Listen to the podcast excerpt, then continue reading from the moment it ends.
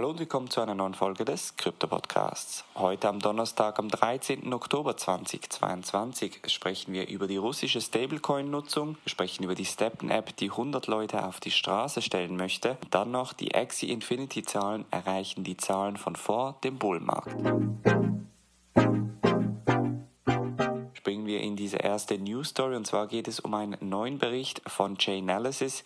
Die zeigen nämlich, dass die Bürger in Russland Stablecoins viel aktiver nutzen als vor dem Krieg. Und zwar waren die Zahlen etwa früher bei 42 Prozent und sind Stand heute seit Anfang des Jahres auf 67 Prozent gestiegen. Sehr wahrscheinlich hängt das auch mit dem Fakt zusammen, dass in Russland ja wegen den Sanktionen Russland auch aus dem SWIFT-System ausgeschlossen wurde und die russischen Bürger aufgrund des Krieges natürlich auch in eine stabile Währung wechseln möchten. Der Zusammenbruch des Rubels Anfang des Jahres hat viele Leute dazu motiviert, unter anderem auch Stablecoins zu nutzen. Während ein Teil sicher Geschäfte sind, welche nun Stablecoins nutzen, geht man auch davon aus, dass ganz normale russische Bürger versuchen, in eine stabilere Währung zu investieren und somit ihr Geld in Stablecoins bewegen. Etwa 18,2 Prozent der Kryptoaktivität in dieser Region wird als sogenannt illicit oder risky betitelt und deutet darauf hin, dass es Dienste sind, die kein KYC oder AML anbieten. Die werden dann natürlich direkt als illegale Aktivität eingestuft, was nicht ganz korrekt ist,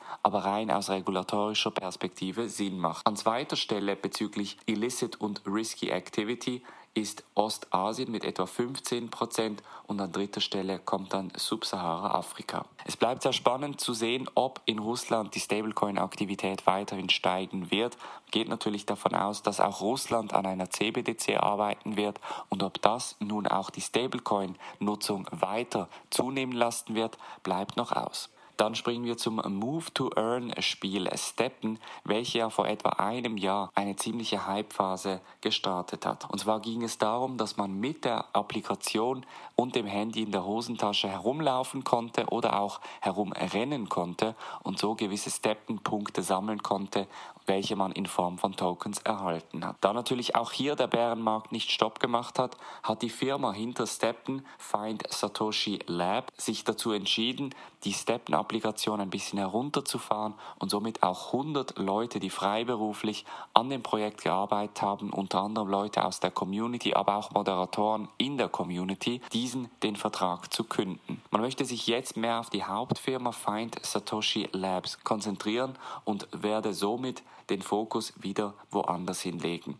Natürlich haben auch die Token Green Metaverse Token GMT sowie auch GST einen Fall von etwa 85% hinter sich und das hat natürlich auch viele Leute dazu bewegt, die Applikation nicht mehr so aktiv zu nutzen wie auch schon. Und wir bleiben gleich im Bereich Play to Earn bzw. Move to Earn, sprechen jetzt aber eher über das Play to Earn Spiel Axie Infinity, denn auch da fallen die Zahlen ganz normal wie im Bärenmarkt. Etwa 74 Prozent sind die Nutzerzahlen seit dem Höhepunkt gefallen und das repräsentiert fast eins zu eins die Korrektur des Bärenmarktes. Also nicht nur der Tokenpreis von Sweet Love Potion, welche genutzt wird, um solche Exi-Tiere zu breeden im Spiel, sondern auch die Aktivität der Nutzer selber, welche entsprechend extrem abgenommen hat. Während Anfang des Jahres noch etwa 2,78 Millionen Nutzer das Spiel genutzt haben, sind es Stand heute nur noch 701.447. Alleine im Juni habe das NFT-Spiel 1,2 Millionen Nutzer verloren. Und auch hier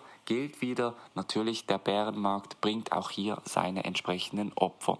Ob sich Axie Infinity vor dem erholen werden kann, beziehungsweise ob sie weiter Innovationen betreiben und dann die nächste Welle neue Nutzer auf die Plattform bringen können, bleibt natürlich noch aus. Es bleibt auf jeden Fall sehr, sehr spannend, aber auch hier, wie gesagt, der Bärenmarkt fordert seine Opfer. Das war's von der heutigen Folge. Wir hören uns morgen wieder. Macht's gut und bis dann.